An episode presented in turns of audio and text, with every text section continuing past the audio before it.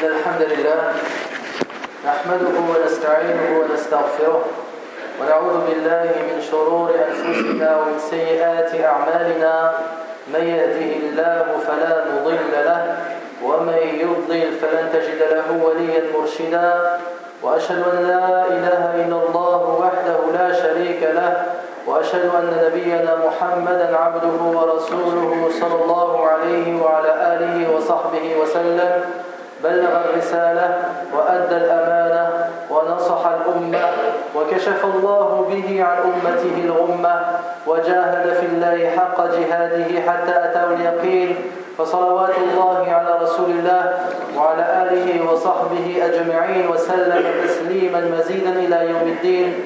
أما بعد عباد الله اتقوا الله جل وعلا وراقبوه سرا وجهرا واجعلوا تقواكم لكم وذخرا قال الله سبحانه وتعالى يا أيها الذين آمنوا اتقوا الله ولتنظر نفس ما قدمت لغد واتقوا الله إن الله خبير بما تعملون. أيها المسلمون يدور الزمان دورته وتذهب ليالي وتذهب الليالي والأيام سراعا. وها هو عامنا يطوي أشهره تباعا. وإذا بالأمة الإسلامية ترقب ضيفا عزيزا قد بدت أعلامه واقتربت أيامه والتمعت في الأفق القريب أنواره. إنه شهر رمضان المبارك. قال تعالى شهر رمضان الذي أنزل فيه القرآن هدى للناس وبينات من الهدى والفرقان. شهر الرحمة والمغفرة والعتق من النيران شهر التوبات وإجابة الدعوات وإقالة العثرات. عن أبي هريرة رضي الله عنه قال قال رسول الله صلى الله عليه وسلم إذا كان أول ليلة من شهر رمضان صفدت الشياطين ومردت الجن وغلقت أبواب النيران فلم يفتح منها باب وفتحت أبواب الجنة فلم يغلق منها باب. وينادي مناد يا باغي الخير أقبل ويا باغي الشر أقصر ولله عتقاء من النار وذلك كل ليلة. رواه الترمذي والنسائي. شهر يفرح به كل مسلم مهما كان حاله فالمحسن يزداد إحسانا وإيمانا والمقصر يستغفر ويبتغي فيه من الله رحمة ورضوانا فهو شهر خير وبركة وإحسان على كل المسلمين. عن أبي هريرة رضي الله عنه أن النبي صلى الله عليه وسلم قال من صام رمضان إيمانا واحتسابا غفر له ما تقدم من ذنبه ومن قام رمضان إيمانا واحتسابا غفر له ما تقدم من ذنبه. متفق عليه. فيه ليلة القدر. هي خير من ألف شهر. من قامها إيمانا واحتسابا غفر له ما تقدم من ذنبه. كما قال ذلك رسول الله صلى الله عليه وسلم. Chers serviteurs d'Allah, craignez votre Seigneur et sachez qu'il sait ce que vous faites en secret et en public. Et faites que la, la piété soit votre provision pour l'au-delà. Allah dit dans le Coran, ô vous qui avez cru, craignez Allah, que chaque âme voit bien ce qu'elle a avancé pour demain, et craignez Allah, car Allah est parfaitement connaisseur de ce que vous faites. Chers musulmans, le temps passe, les nuits et les jours défient à grande vitesse. L'année plie ses mois les uns après les autres. Et à l'heure à laquelle je vous parle, la communauté musulmane, à tout endroit, attend un invité bien-aimé dont les signes commencent à apparaître et dont les jours se rapprochent de nous et dont la lumière commence à briller. C'est le mois béni du Ramadan. Allah dit dans le Coran, le mois du Ramadan, au cours duquel le Coran a été descendu comme guide pour les gens et preuve claire de la bonne direction et du discernement. C'est le mois de la miséricorde, c'est le mois du pardon et de l'affranchissement de l'enfer. C'est le mois du répentir et c'est le mois de l'exaucement des invocations et c'est également un mois pendant lequel les péchés diminuent. Selon Abu Huraira, le prophète sallallahu alayhi wa sallam a dit Dès la première nuit du mois du Ramadan, les diables et les djinns rebelles sont enchaînés. Les portes de l'enfer sont fermées et aucune d'entre elles n'est réouverte. Et les portes du paradis sont ouvertes et aucune d'entre elles n'est refermée. Un appeleur appelle et dit Ô toi qui cherches le bien, accours, et ô toi qui cherches le mal, arrête de le faire et répands-toi. Et Allah a des serviteurs qu'il a franchis de l'enfer, et ceci chaque nuit du mois de Ramadan. Le hadith est rapporté par Al-Tirmidhi et Nasa'i. Donc ce mois, chers musulmans, est un mois qui rend heureux tout musulman, quelle que soit sa situation. Le musulman pieux augmente sa bienfaisance et sa foi, et le musulman négligent demande pardon à Allah et espère la miséricorde de son Seigneur et son agrément pendant le mois de Ramadan. C'est un mois de bien, de bénédiction et de bonnes œuvres pour tous les musulmans. Selon Abu Huraira, le prophète sallallahu alayhi wa sallam a dit Celui qui jeûne le mois du Ramadan avec foi et espérance de récompense, Allah lui pardonne ses péchés antérieurs. Et celui qui veille en prière pendant le mois du Ramadan, Allah lui pardonne ses péchés antérieurs. Rapporté par le Bukhari ou Muslim. Pendant ce mois, il y a Laylatul Qadr, la nuit du destin, une nuit qui est meilleure que mille nuits, et celui qui prie pendant cette nuit, par foi et par espérance de récompense, Allah lui pardonnera ses péchés antérieurs, comme a dit, cela le prophète sallallahu alayhi wa sallam. أيها الإخوة الكرام وأيتها الأخوات الكريمات لو نظرنا حولنا لوجدنا أن بعضا ممن أدرك رمضان الماضي أصبح من أهل القبور وربما البعض منا في هذا العام ممن يقدر الله له أن يصوم رمضان كاملا فيقدر ألا يكون من أهل الدنيا بعده فيكون آخر رمضان يصومه ويقومه. ولو استشعر كل منا هذا الأمر واستعد للموت بعد رمضان أو في أثنائه لنال السعادة والفوز بالجنة بإذن الله جل وعلا. عن كعب بن عجرة رضي الله عنه قال قال رسول الله صلى الله عليه وسلم احذروا المنبر فحضرنا فلما ارتقى فلما ارتقى درجة قال آمين. فلما ارتقى الدرجة الثانية قال آمين. فلما ارتقى الدرجة الثالثة قال آمين. فلما نزل النبي صلى الله عليه وسلم قلنا له يا رسول الله لقد سمعنا منك اليوم شيئا ما كنا نسمعه. قال النبي صلى الله عليه وسلم إن جبريل عليه السلام عرض لي فقال بعدا لمن أدرك رمضان فلم يغفر له قلت آمين. فلما لقيت الثانية قال بعدا لمن ذكرت عنده فلم يصلي عليك قلت آمين. فلما لقيت الثالثة قال بعدا لمن أدرك أبواه الكبر عنده أو أحدهما فلم يدخلاه الجنة قلت آمين رواه الحاكم Chers frères et sœurs, si l'on observe autour de nous, nous pouvons remarquer qu'il y a des gens qui ont jeûné le ramadan dernier, mais qui ne sont plus parmi nous. Et peut-être que certains d'entre nous, cette année, jeûneront le mois du Ramadan entièrement ou bien quelques jours, mais Allah a décidé qu'ils ne seraient plus des gens de ce bas monde après cela. Donc ce Ramadan sera pour eux leur dernier Ramadan qu'ils jeûneront et prieront. Si chacun d'entre nous ressentait cela et se préparait à mourir après le Ramadan ou pendant le Ramadan, jeûnant et priant, il obtiendrait le bonheur et la récompense au paradis du fait qu'il jeûnerait le ramadan de la meilleure des manières. Selon Ka'b ibn Ujra, il nous dit que le prophète sallallahu alayhi wa sallam, un jour a dit à ses compagnons Amenez-moi le minbar. Les compagnons le firent, puis le prophète sallallahu alayhi wa sallam monta sur le minbar, la première marche du minbar, et dit Amin. Puis lorsqu'il monta la seconde marche, il dit Amin. Puis en montant la troisième marche, il dit également Amin. En descendant, les compagnons, radiallahu anhum, lui dirent Ô prophète, nous avons entendu des choses que nous n'entendions pas auparavant. Le prophète sallallahu alayhi wa sallam dit alors Jibril m'est venu et m'a dit que soit éloigné celui qui est présent pendant le mois de Ramadan et ne se fait pas pardonner. Le prophète dit Amin. Puis Jibril dit Puis, lorsque je suis monté sur la seconde marche, Jibril m'a dit que soit éloigné celui dont ton nom est mentionné devant lui et ne prie pas sur toi. Le prophète dit alors Amin. Puis, lorsque le prophète sallallahu alayhi wa sallam monta sur la troisième marche, Jibril lui dit que soit éloigné celui dont les deux parents atteignent la vieillesse auprès de lui, ou l'un d'entre eux, et cela et ne le font pas entrer au paradis. Le prophète dit alors Amin. Le hadith est rapporté par Al-Hakim. أيها الموحدون إن بلوغ رمضان نعمة عظيمة وفضل كبير من الله جل وعلا حتى إن العبد ببلوغ رمضان وصيامه وقيامه يسبق الشهداء في سبيل الله الذين لم يدركوا رمضان.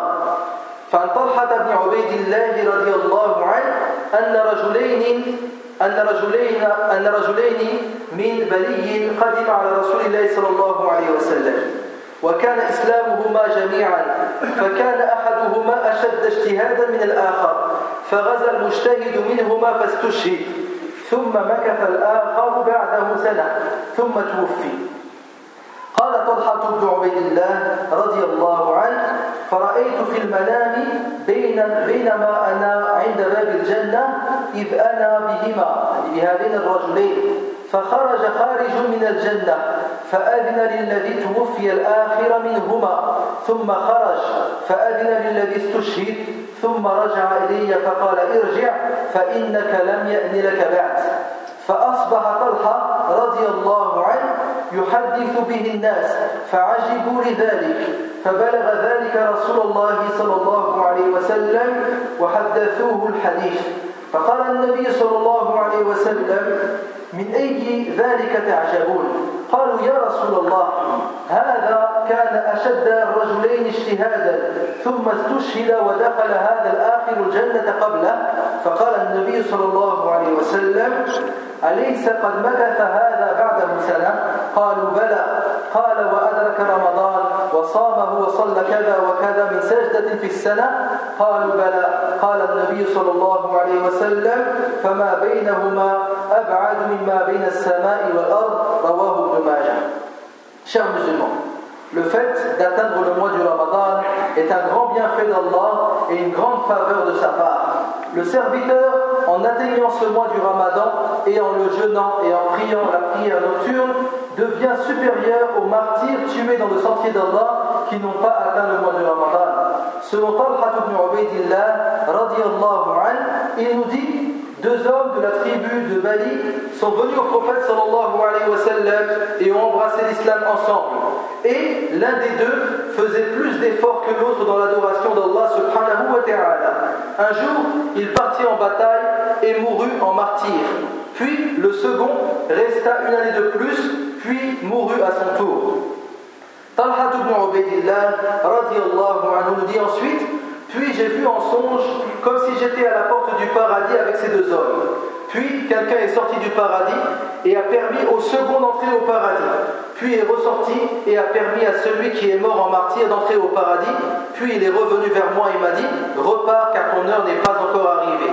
Le lendemain matin, Talha se mit à raconter son rêve aux gens qui en furent très étonnés. Puis le récit arriva aux oreilles du prophète sallallahu alayhi wa sallam qui leur dit Qu'est-ce qui vous étonne? Ils dirent alors Ô messager d'Allah, un des deux faisait plus d'efforts que le second et il est entré avant lui au paradis. Le prophète sallallahu alayhi wa sallam a dit N'est-il pas resté après lui un an Les compagnons dirent alors Si, le prophète dit N'a-t-il pas atteint et jeûné le mois du Ramadan et prié tant et tant de prières pendant cette année Les compagnons dirent Si, le prophète sallallahu alayhi wa sallam leur dit alors La différence qu'il y a entre ces deux hommes est supérieure à la distance entre les cieux et la terre, rapportée par Ibn Majah. عباد الله هذا هو رمضان شهر تزكية النفوس وتربيتها. وأعظم القربات فيه الصوم الذي افترضه الله تعالى تحقيقا للتقوى. قال الله سبحانه وتعالى يا أيها الذين آمنوا كتب عليكم الصيام كما كتب على الذين من قبلكم لعلكم تتقون. أما ثواب الصائمين فذاك أمر مرده إلى الله الكريم. فعن أبي هريرة رضي الله عنه أن النبي صلى الله عليه وسلم قال الله عز وجل كل عمل ابن آدم له إلا الصوم فإنه لي وأنا أجزي به. الصيام جنة فإذا كان يوم صوم أحدكم فلا يرفث ولا يسخر فإن سابه أحد أو قاتله فليقل إني امرؤ صائم إني امرؤ صائم. ثم قال النبي صلى الله عليه وسلم والذي نفس محمد بيده لخلوف فم الصائم أطيب عند الله يوم القيامة من ريح المسك. وللصائم فرحتان يفرحهما. إذا أفطر فرح بفطره وإذا لقي ربه فرح بصومه رواه البخاري ومسلم. في رواية عندهما يدع طعامه وشرابه وشهوته من أجلي وفي صحيح مسلم أن النبي صلى الله عليه وسلم قال الصلوات الخمس والجمعة إلى الجمعة ورمضان إلى رمضان مكفرات ما بينهن إذا اجتنبت الكبائر. Chers serviteurs d'Allah, voici le ramadan, le mois de la purification des âmes et leur éducation. Et la plus grande des adorations pendant ce mois est le jeûne. Allah a imposé le jeûne aux musulmans afin qu'ils atteignent la piété. Allah dit dans le Coran Ô les croyants, on vous a prescrit le jeûne comme on l'a prescrit à ceux d'avant vous, ainsi atteindrez-vous la piété. Quant à la récompense du jeûne, Allah seul la connaît. Selon Abu Huraira, le prophète sallallahu alayhi wa sallam a dit Allah a dit Tous les actes du fils d'Adam sont pour lui, sauf le jeûne. Il est pour moi et c'est à moi qu'incombe sa récompense. Le jeûne est une protection, que le jeûneur ne soit pas grossier et ne se comporte pas de manière grossière. Et si un homme vient le combattre ou l'insulte, qu'il dit c'est-à-dire je suis en état de jeûne deux fois. Le prophète dit ensuite par celui qui détient l'âme de Mohammed entre ses mains, certes, l'haleine de la bouche du jeûneur est meilleure auprès d'Allah que l'odeur du misk. Au jeûneur, il y a deux joies. Une joie lors de sa rupture, du jeûne et l'autre lorsqu'il rencontrera son Seigneur Yom al-Qiyamah. Rapporté par Al-Bukhari. Et dans une autre version du hadith, Allah dit car il délaisse la nourriture et la boisson et les plaisirs charnels pour moi. Et dans Sahih Muslim, le prophète sallallahu alayhi wa sallam dit les cinq prières obligatoires, celles du vendredi jusqu'au vendredi suivant, le jeûne du ramadan jusqu'au ramadan suivant, permettent d'expier les péchés commis entre les deux si toutefois on a évité les grands péchés. Lakum fil Qur'an al-azim wa nafa'ani wa iyyakum bima fihi min al-ayat wa dhikr al-hakim. أقول ما تسمعون واستغفر الله العظيم لي ولكم ولسائر المسلمين من كل ذنب فاستغفروه إنه الغفور الرحيم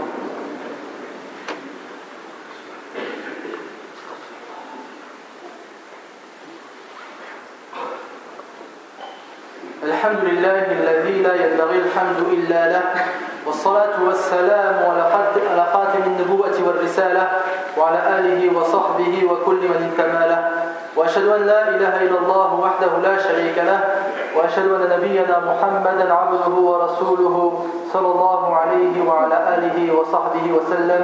أما بعد عباد الله إحرصوا على النية الصالحة والعزم الجاد على الاجتهاد في طاعة الله في رمضان وحري بأفراد الأسرة والقرابة والجيران وزملاء العمل أن يتواصوا بالحق ويتعاونوا على أعمال البر والتقوى في هذا الموسم المبارك. وأسأل الله تعالى أن يمن علينا ببلوغه وبحسن العمل فيه. أيها المؤمنون إن الدعوة إلى الله أحسن القول. فلا شيء أحسن من من الدعوة إلى الله. قال الله سبحانه وتعالى ومن أحسن قولا ممن دعا إلى الله وعمل صالحا وقال إنني من المسلمين. وهداية رجل واحد خير من الدنيا وما عليها. والدعاة إلى الله هم أرحم الناس وأزكاهم نفوسا وأطهرهم قلوبا. قال النبي صلى الله عليه وسلم لعلي بن أبي طالب رضي الله عنه فوالله لأن يهدى بك رجل واحد خير لك من حمر النعم متفق عليه. فالناس في شهر رمضان يقبلون منك النصائح والإرشادات ما لا يقبلونه في غير رمضان. فانتهزوا رحمكم الله هذه الفرصة الذهبية. Chers musulmans, craignez donc Allah et faites en sorte d'avoir une intention sincère pour ce mois de jeûne. Ayez dès maintenant la décision d'être sérieux pendant ce mois et de faire des efforts d'adoration.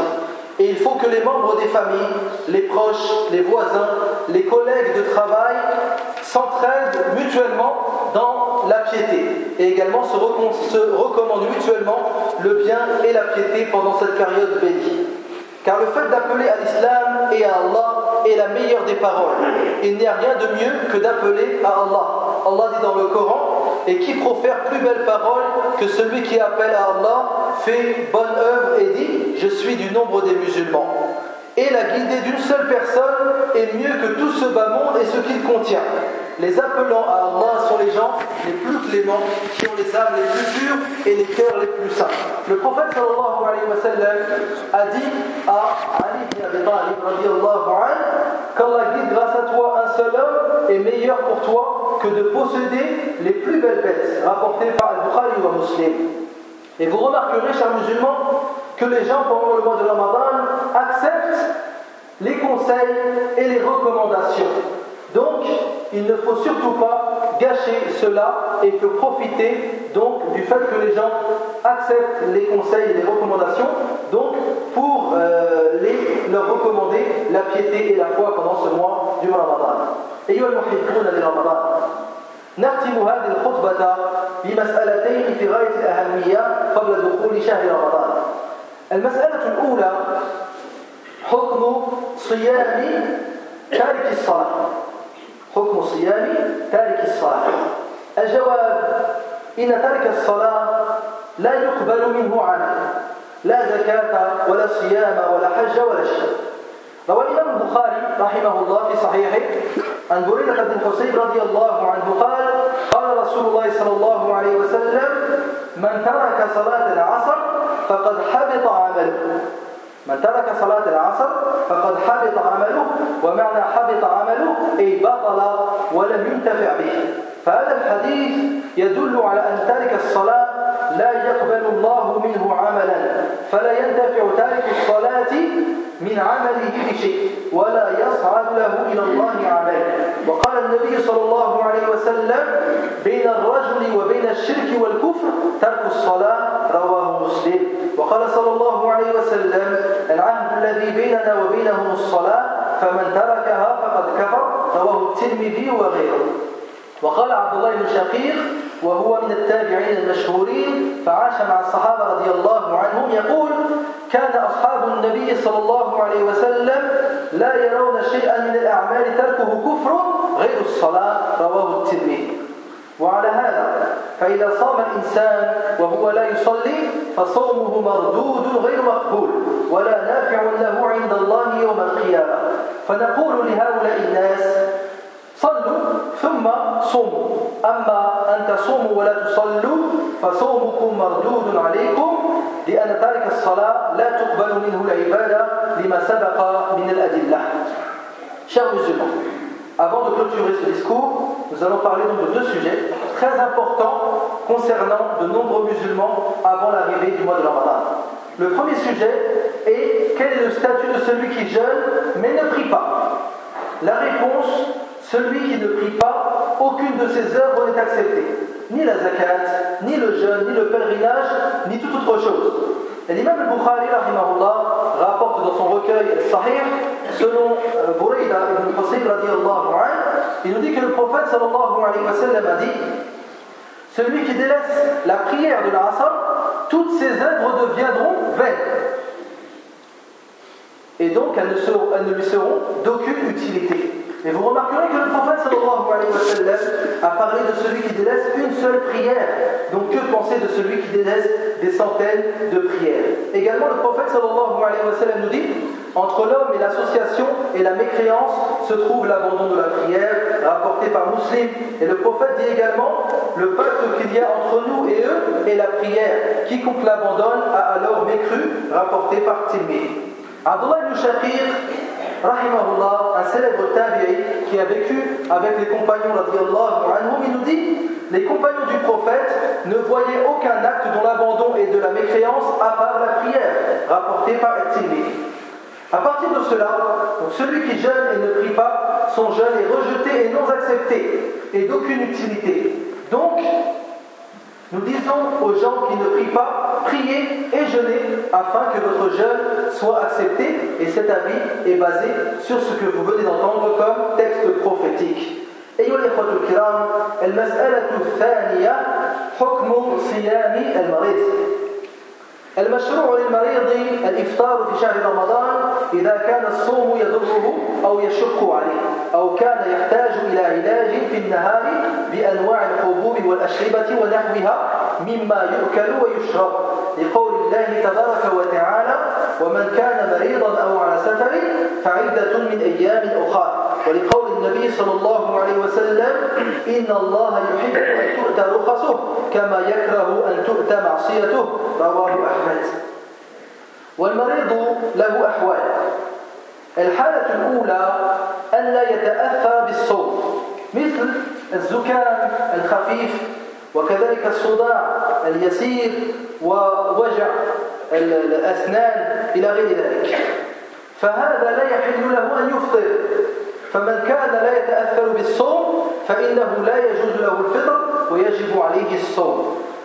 الحالة الثانية إذا كان يشق عليه الصيام ولا يضره يشق عليه والصيام لا يضره فهذا يكره له أن يصوم ويسن له أن يفطر.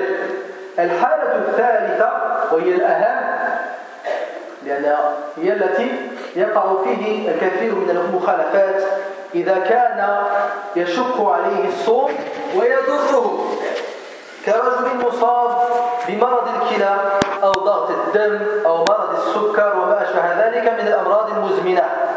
فالصوم عليه حرام. الصوم في حقه حرام. وبهذا نعرف خطأ بعض المجتهدين والمرضى الذي الذين يشق عليهم الصوم ولربما يضرهم ولكنهم يأبون أن يفطروا. نقول إن هؤلاء قد أخطأوا حيث لم يقبلوا كرم الله جل وعلا ولم يقبلوا رخصه وأضروا بأنفسهم. وقد قال الله سبحانه وتعالى ولا تقتلوا أنفسكم إن الله كان بكم رحيما. وأعلموا رحمكم الله جميعا أن كل واحد منا رجالا ونساء داع إلى الله سبحانه وتعالى وناقل لصورة من صور الإسلام. فالذي يصر على الصيام في شهر رمضان رغم مرضه المزمن الذي يضر به إذا صام فإنه ناقل صورة خاطئة للإسلام. إنه ناقل صورة التشدد والتنطع الذي التي الإسلام منه بريء.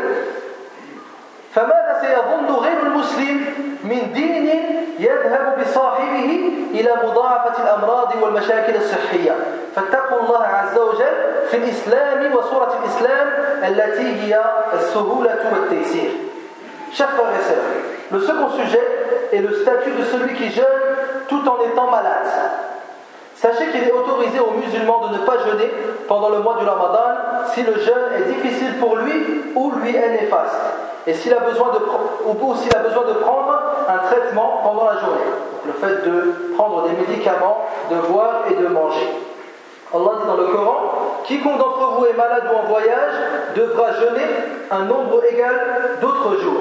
Et le prophète sallallahu alayhi wa sallam dit Allah aime que soient appliquées ses permissions comme il déteste la désobéissance rapportée par Ahmed. Sachez également qu'il existe plusieurs sortes de maladies. La première, euh, une maladie donc sur laquelle le jeûne n'a aucun impact. Comme par exemple la personne qui a un léger rhume ou un léger mal de tête ou mal aux dents. Cette personne, il lui est interdit de rompre le jeûne car ce dernier n'a pas de répercussion sur lui. La deuxième sorte de malade est celui pour qui le jeûne est difficile à cause de sa maladie, mais euh, le jeûne ne lui est pas néfaste. Celui-ci, il lui est déconseillé de jeûner et lui est conseillé de ne pas jeûner.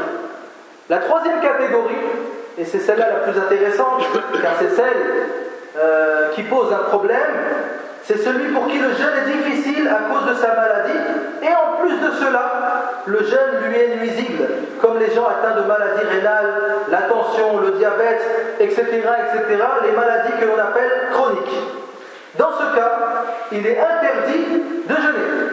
Il est interdit de jeûner et ainsi apparaît l'erreur évidente de certains malades pour qui le jeûne est très difficile et nuisible et qui refusent de rompre le jeûne.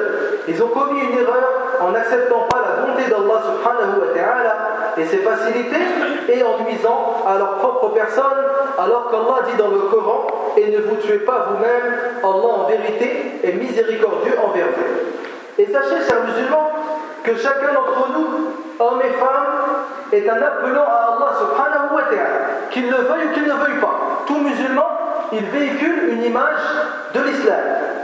Donc celui qui s'entête à jeûner pendant le mois du Ramadan, malgré sa maladie chronique, il véhicule une mauvaise image de l'islam. Il véhicule une image dure et exagérée de l'islam, alors que l'islam est facilité et simplicité. Que pensez-vous que va penser le non-musulman d'une religion qui entraîne ses adeptes vers une aggravation de leur maladie et une augmentation de leurs problèmes de santé? Il ne sera sûrement pas attiré par l'islam à cause de ces gens. Et ils auront des comptes à rendre auprès d'Allah subhanahu wa ta'ala. Et le plus étonnant dans cela est que ces mêmes personnes malades qui s'entêtent à jeûner malgré leur maladie ne s'entêtent qu'à ce moment-là. Ils ne s'entêtent que pour ce sujet. Pour faire la prière, il n'y a aucun entêtement, on la fait quand on veut. Pour donner la zakat, aucun entêtement, on la donne quand on veut. Pour consommer riba, il n'y a aucun problème. فاتقوا الله عباد الله والله المستعان. ألا وصلوا وسلموا على خير البرية. وأزكى البشرية فقد أمركم الله بذلك في كتابه فقال تعالى يا أيها الذين آ... إن الله وملائكته يصلون على النبي. يا أيها الذين آمنوا صلوا عليه وسلموا تسليما. اللهم صل على محمد وعلى آل محمد كما صليت على إبراهيم وعلى آل إبراهيم إنك حميد مجيد. وبارك على محمد وعلى آل محمد كما باركت على إبراهيم وعلى آل إبراهيم إنك حميد مجيد. اللهم من من سبات الغفلات. اللهم كما هديتنا للإسلام فثبتنا عليه يا رب العالمين حتى نلقاك وأنت راض عنا غير غضبان. اللهم بلغنا رمضان. اللهم بلغنا رمضان وعنا على صيامه وقيامه وإتمامه يا رب العالمين. ووفقنا للصيام والقيام في هذا الشهر المبارك. ووفقنا للقيام بحقك في شهر رمضان وفي غيره من الشهور. اللهم اجعل أعمالنا خالصة لوجهك الكريم يا رب العالمين. اللهم إنا نسألك الجنة وما قرب إليها من قول وعمل ونعوذ بك من النار وما قرب إليها من قول وعمل. اللهم أصلح لنا ديننا الذي هو عصمة أمرنا وأصلح لنا دنيانا التي فيها معاشنا وأصلح لنا آخرتنا التي إليها معادنا. واجعل الحياة زيادة, لنا في كل خير والموت راحة لنا من كل شر. يا عزيز يا غفار. اللهم اشف مرضانا ومرضى المسلمين. اللهم اشف مرضانا ومرضى المسلمين. اللهم اشف مرضانا ومرضى المسلمين. اللهم انت الشافي لا شفاء إلا شفاؤك. شفاء لا يغادر سقما. اللهم اغفر للموتى المسلمين الذين شهدوا لك بالوحدانية ولنبيك بالرسالة وماتوا على ذلك. ربنا آتنا في الدنيا حسنة وفي الآخرة حسنة وقنا عذاب النار. وصلى الله على نبينا محمد وعلى آله وصحبه أجمعين. وآخر دعوانا الحمد لله رب العالمين.